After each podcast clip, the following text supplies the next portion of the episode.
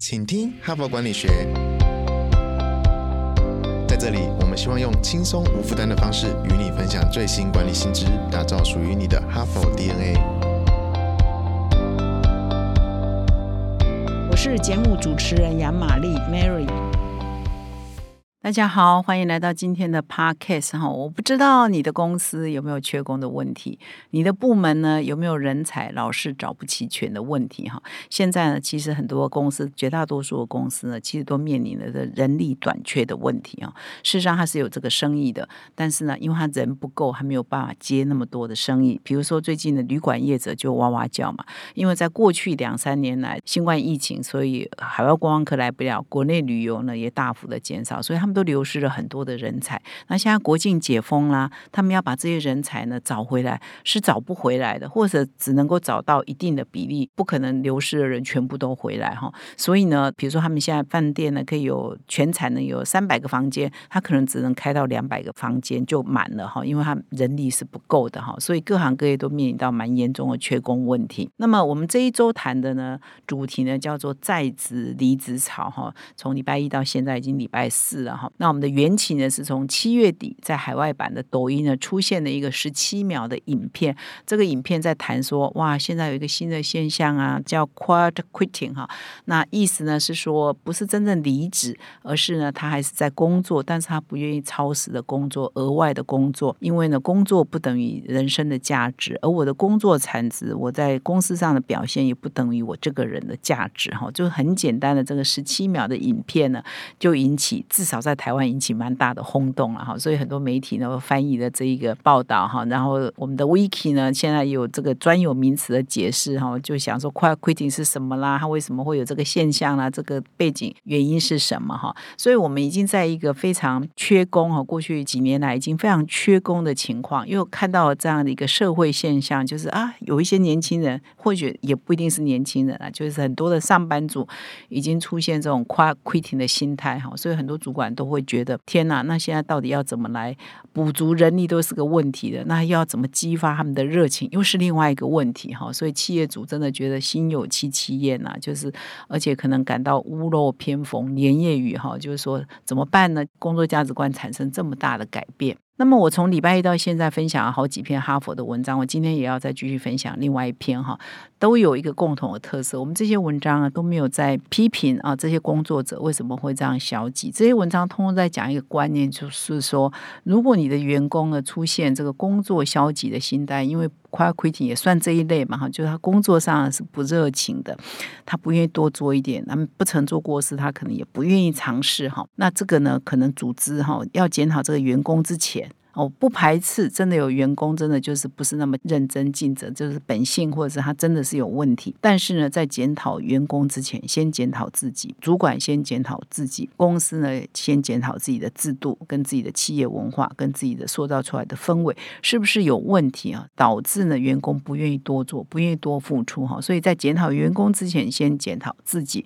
我一连四天呢都分享这种角度的文章哈，所以我们一点都没有 惯老板哈。那今天呢，我。又选了第三篇文章哈，因为昨天跟前天我分享的是今年五月号《哈佛商业评论》的封面故事哈，创造人人都爱的。工作环境。那么今天我选的这一篇呢，也是很多员工很在意的哈。那但是你真的那么在意吗？哈，所以这篇文章的标题叫《你的员工福利，员工真的想要吗？》那这一篇文章呢，是哈佛商业评论英文版总部哈，它根据这个 Gartner 一个很有名的顾问公司啊，顾能他们的最新研究，那根据这个研究把它来改写哈，那发表了这一篇文章。那这篇文章一开始就指出，就是说。呃，过去十几年来，这个整个人力资源界或企业界都流行哈，有一个观念，就是说，你的办公室呢，要让员工羡慕、向往、想来工作，你就必须要提供很多的吃吃喝喝。所以我们看到，从西方哈，从酷狗开始在。高科技公司哈，就是免费的，是吧？早餐、免费的午餐、免费的晚餐，二十四小时的，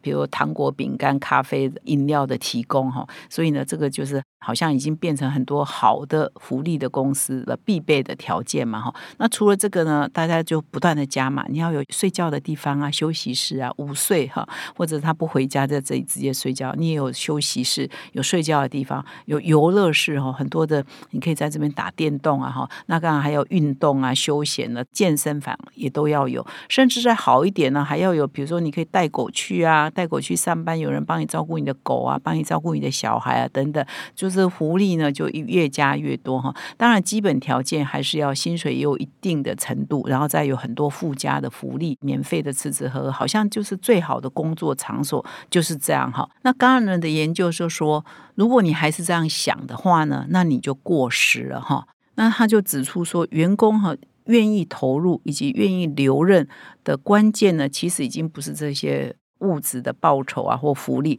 他们开始寻求呢报酬以外、物质报酬以外的一些价值。的认同哈，以及他们对这个公司在这里工作的一些认同感哈，这个就变成更重要。所以真的是当企业主不容易，然 后这人在改变嘛哈，所以你的这个提供的呃环境呢，以及文化呢，以及真正的报酬呢，就也要跟着改变哈。所以这里也有统计了说，财新五百大哈，其实在过去一二十年来，其实花很多很多的精力哈，一直在加码他们的福利跟他们给员工的呃。津贴跟薪资哈，那么如果是光算福利然后不要算他的待遇和报酬哈，薪水这一块，每年呢平均哈五百大的企业花在每一个员工身上的费用就将近两千五百块美金。也就我如果换算成为台币的话，就是七八万台币以上嘛，哈，就是额外的福利津贴，就是你可能要免费吃吃喝喝之外，可能还有运动补助啊、培训补助啊，一大堆了哈，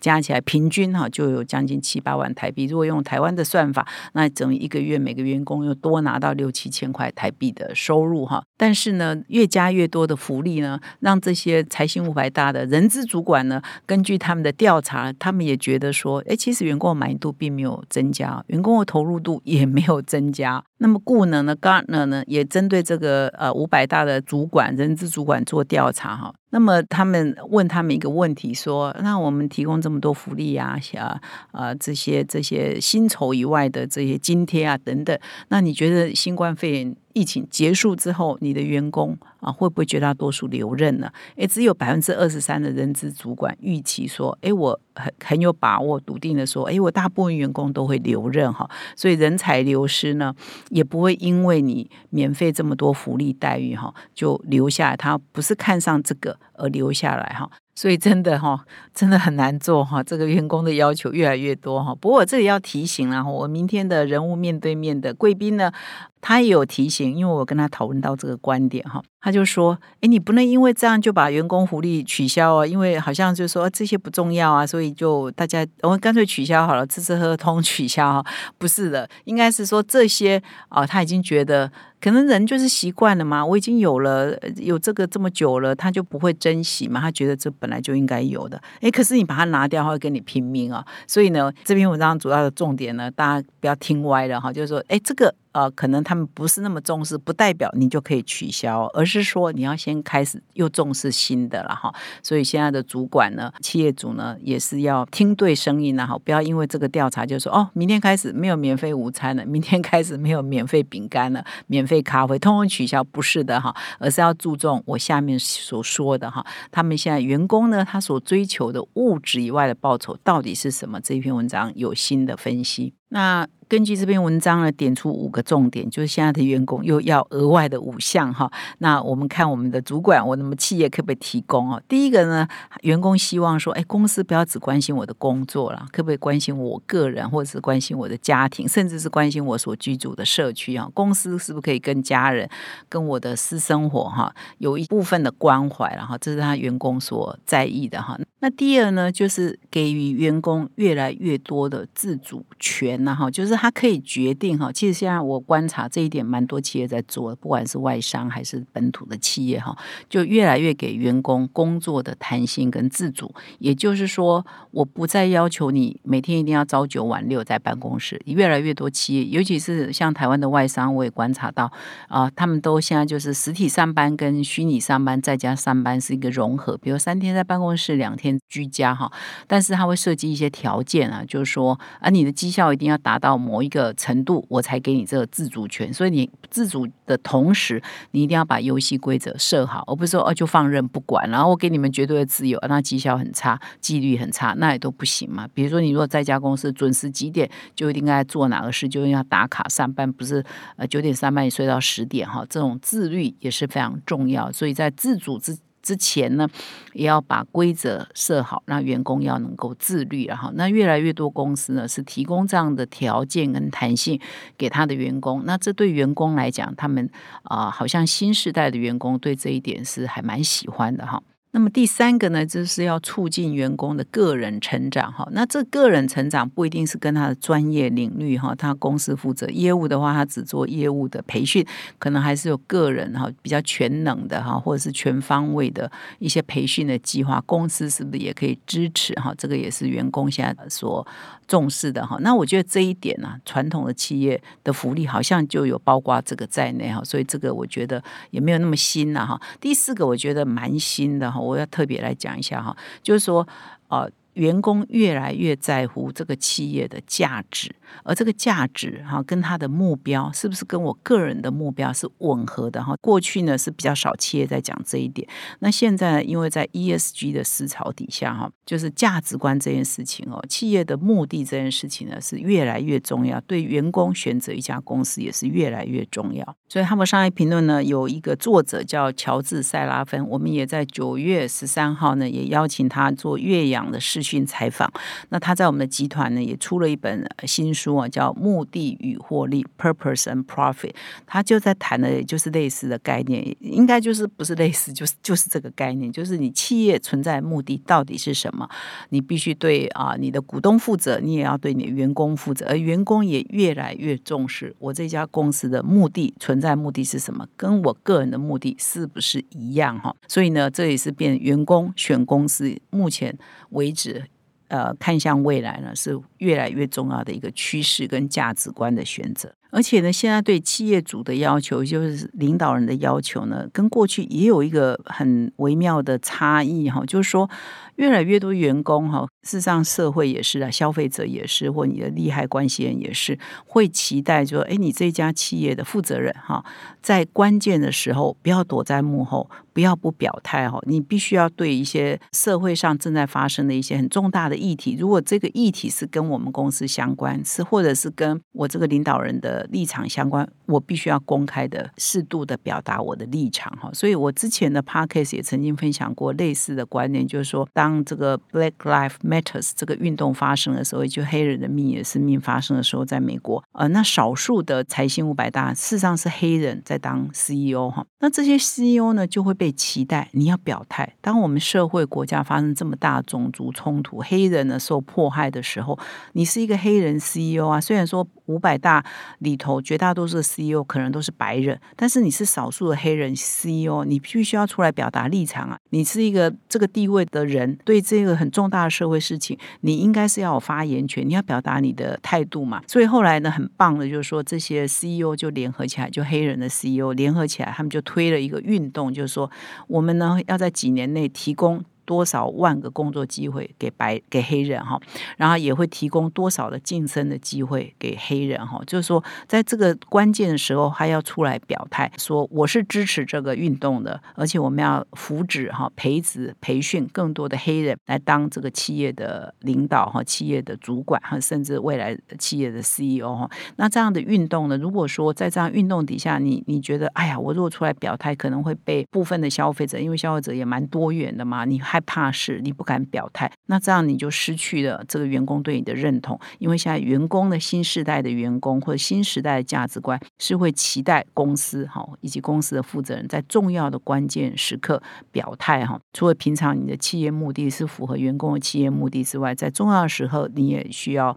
出来说明你的立场。他对你是有这个共同的，就是我们员工跟公司跟领导人跟负责人是在一个共同的价值观下一起在共识。是的哈，这个已经变成越呃未来越来越受重视的一个观点。那么第五点就是说，提供促进身心福祉都更完整的福利的 scheme 啦的规划了哈，就是说，除了重视他的专业培训、他的身体健康，在心灵构面哈，以及他的私人的构面，这精神的构面，也可以提供一些协助，也是越来越多员工所在乎的哈。所以以上呢，就是固能啊最新的研究提到说，过去传统的津贴啊、福利啊这些吃吃呵呵已经没那么重要哈。但是我要提醒。你们不是就把它取消，而是你要在更多关怀其他新时代崛起的员工关怀的事情，你是不是也有跟上哈？那我说到这里呢，或者是一连四天呢，很多企业的主管啊，或者是你本身就是负责人哈，一定会觉得哦，真的。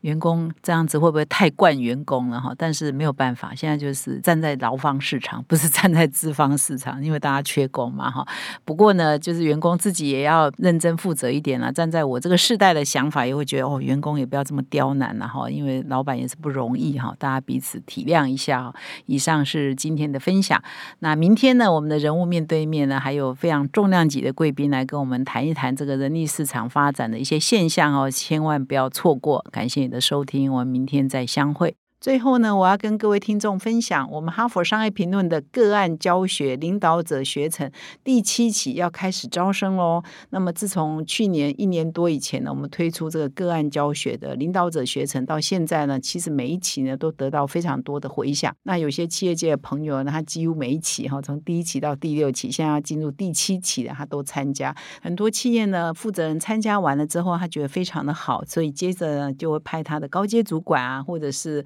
甚至是二代啊、三代的接班人呢，陆续来上课，那培养企业内共同的语言。那么一位金控公司的副总经理呢，他在上了我们这个领导者学程之后呢，就给我们一个很好的回馈。他说他在二十六年的职涯中上了很多很多的训练课程。那我们的这个哈佛呃商业评论的这个个案教学是完全采取哈佛式的个案教学，是他经验最独特的。然后他整个的上课过程呢，都相当的享受，也真的学习到。很多，其实我这三年来担任哈佛商业评论的执行长，做的最重要一件事情呢，就是希望把这个哈佛商学院这种管理的知识落地在台湾。所以，包括我这个 podcast，我们这个团队啊，努力经营的这个 podcast，就是要把哈佛的这个管理学的知识呢，让各位听众呢可以很容易的吸收。那同样的，哈佛商学院最经典的是个案教学，所以我们举办这个领导者学成个案教学，也是一样，要把这个。你要到花很多精力时间到美国去上这个课，